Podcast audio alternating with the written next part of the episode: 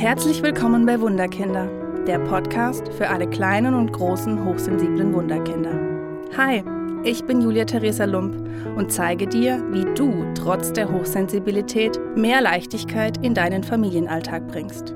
Lass uns gemeinsam den Schatz entdecken, der in dir oder deinem hochsensiblen Wunderkind steckt. Hallo ihr Lieben, heute wieder eine neue Podcast-Folge mit mir. Heute habe ich ein für mich sehr spannendes und zugleich nerviges Thema mit dem lieben Gedankenkarussell. Das Gedankenkarussell im Kopf versuchen wir heute ein bisschen zu minimieren. Stoppen ist immer schwierig, aber zu minimieren und ein bisschen vielleicht leiser zu drehen. Ihr kennt das bestimmt alle.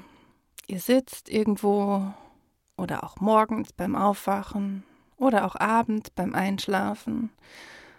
Euer Kopf denkt und denkt und denkt. Und das sind jetzt nicht irgendwelche Dinge so, was muss ich noch einkaufen oder ähm, was brauche ich denn jetzt eigentlich noch oder muss ich noch tanken oder also es sind keine Dinge, die so real und faktisch sind, sondern es ist dann meistens so, oh mein Gott, was könnte der denken, dass ich dem jetzt so eine Nachricht geschrieben habe oder oh mein Gott, was könnte der denn jetzt denken, dass äh, ich vielleicht heute krank bin und nicht zur Arbeit kann. Also das Gedankenkarussell dreht sich und dreht sich und dreht sich.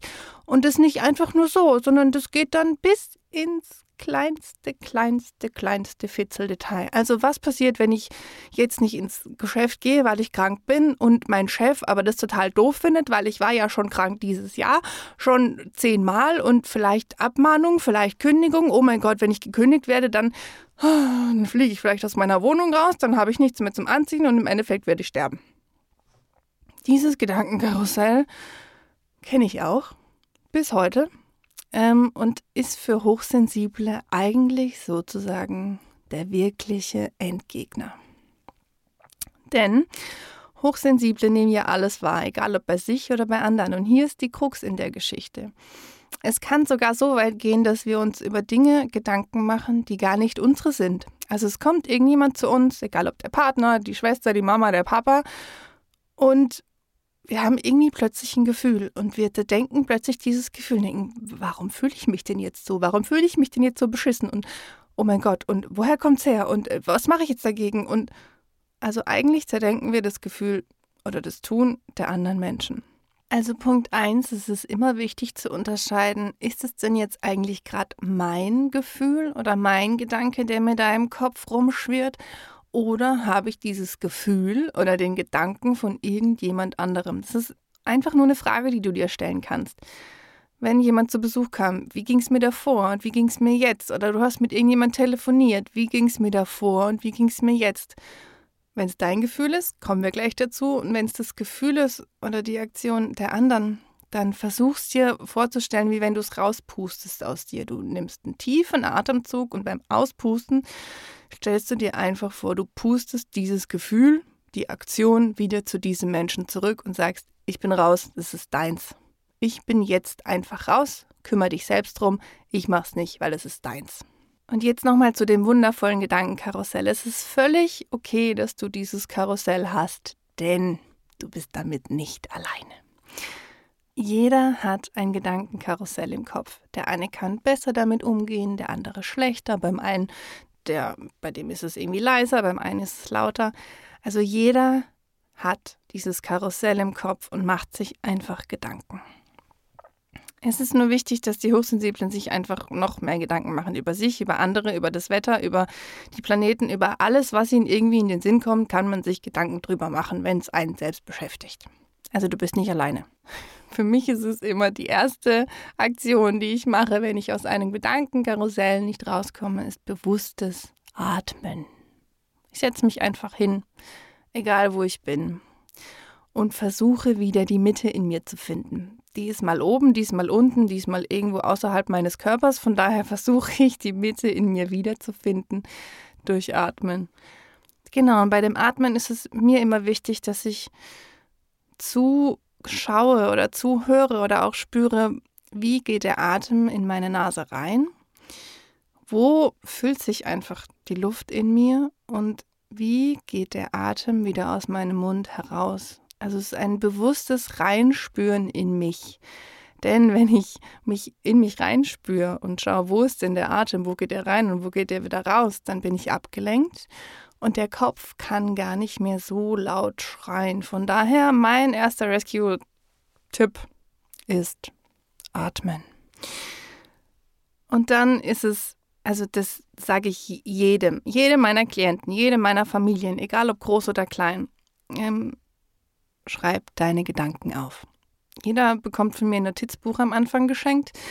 Und in dieses Notizbuch, ich habe, glaube ich, von den letzten Jahren, ich glaube, ich habe zehn Bücher, 15 Bücher, weil ich einfach per Hand immer wieder meine Gedanken, meine Gefühle, alles rausgeschrieben habe bis der Kopf leer war. Also bis der Kopf des Karussell sich nicht mehr gedreht hat und bis die Gedanken einfach aus dem Kopf auf dem Blatt Papier rausgeschrieben waren. Und das möchte ich dir auch mitgeben. Probier es einfach mal aus. Nimm dir Zettel und Stift, setz dich irgendwo hin, egal, mach Musik an oder auch, auch leise um dich herum und dann schreibe wirklich alles auf bis ins kleinste Detail, was dein Kopf dir versucht zu erzählen, wenn du das und das tust oder wenn du das und das nicht tust oder Egal, schreib es auf.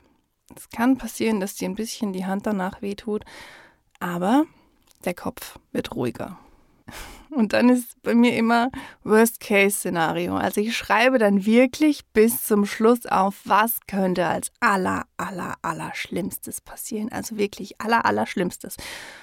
Und dann drüber nachzudenken, also so wirklich ins Rationale zu gehen und zu sagen, kann das wirklich passieren? Bist du dir sicher? Einfach darüber dann zu gucken, wieder das Gefühl, den Kopf auszuschalten und sagen, na, ich glaube jetzt nicht, dass ich deswegen sterbe, nur weil ich jetzt heute vielleicht nicht in die Arbeit gehe. Versuch es so groß zu schreiben, so fürchterlich zu schreiben. Und im Endeffekt habe ich oft erlebt, saß ich vor einem Blatt Papier und kam mir vor wie im Horrorszenario und habe mich beömmelt vor Lachen weil die Aufschriebe irgendwann so kreativ und so lustig und so schauderhaft wurden, dass ich abgelenkt war von dem, was in meinem Kopf war und es wurde leichter. Was ich meinen Klienten auch immer wieder mitgebe, ist, stell dir einen Timer. Zum einen kannst du sagen, stell dir einen Timer, 10 Minuten und gib dich total diesen Gefühlen hin, gib dich total den Gedanken hin. Oder du kannst dir auch einen Timer stellen und versuchen zu sitzen und zum einen zu schauen, was fühlst du gerade? Wo sitzt du? Wie ist die Umgebung? Was siehst du gerade? Siehst du den Nachbarn, der das Laub zusammenrechelt? Oder siehst du einen Vogel vorbeifliegen? Und dann schau hin, was denkst du? Versuch es wie von, von außen zu betrachten, wie wenn du im Kino sitzen würdest und sozusagen deinem Film zuschauen würdest.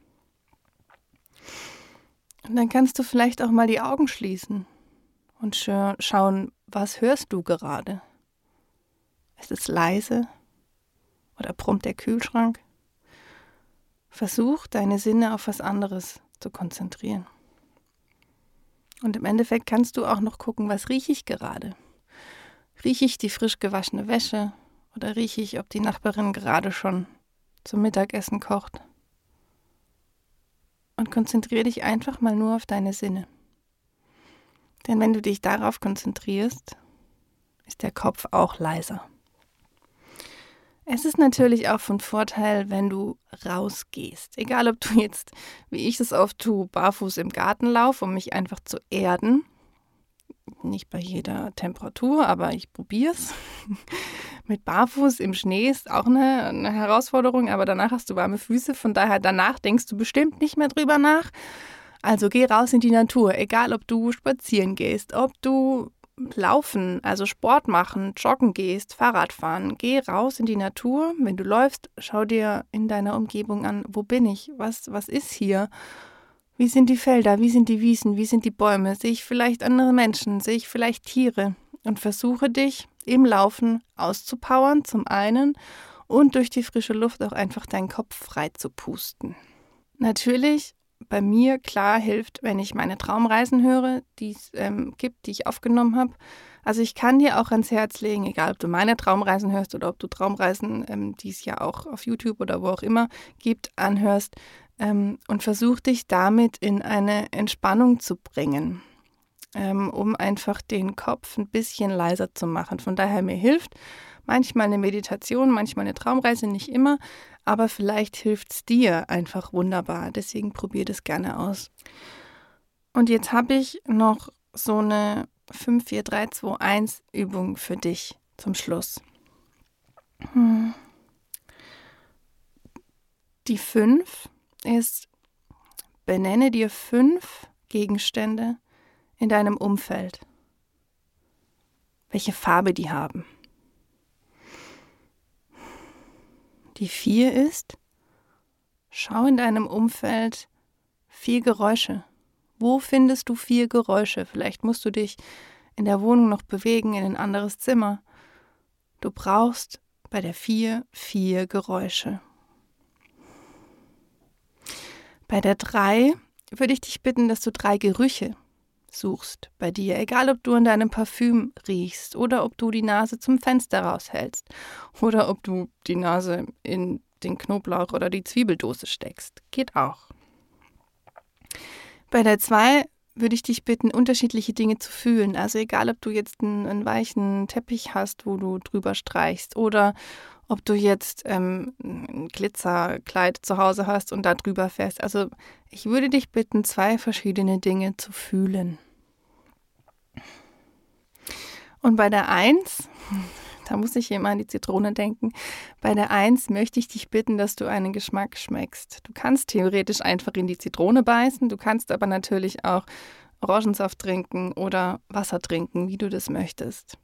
Und du kannst diese 5, 4, 3, 2, 1 Regel so oft durchmachen und im Endeffekt ist es einfach nur eine gute Übung, um an was anderes zu denken, um deinem Kopf einfach was anderes mitzugeben hey, ich spüre jetzt was, hey, ich rieche jetzt was, hey, ich schmecke jetzt was. Und wenn du das tust, dann ähm, denkt dein Kopf einfach nicht mehr. Und das Gedankenkarussell ist ein Stück weit, ja, gestoppt. Ihr Lieben, das war meine Podcast-Folge heute. Ich hoffe, sie hat euch gefallen und ich freue mich schon auf die nächste Podcast-Folge. Macht's gut!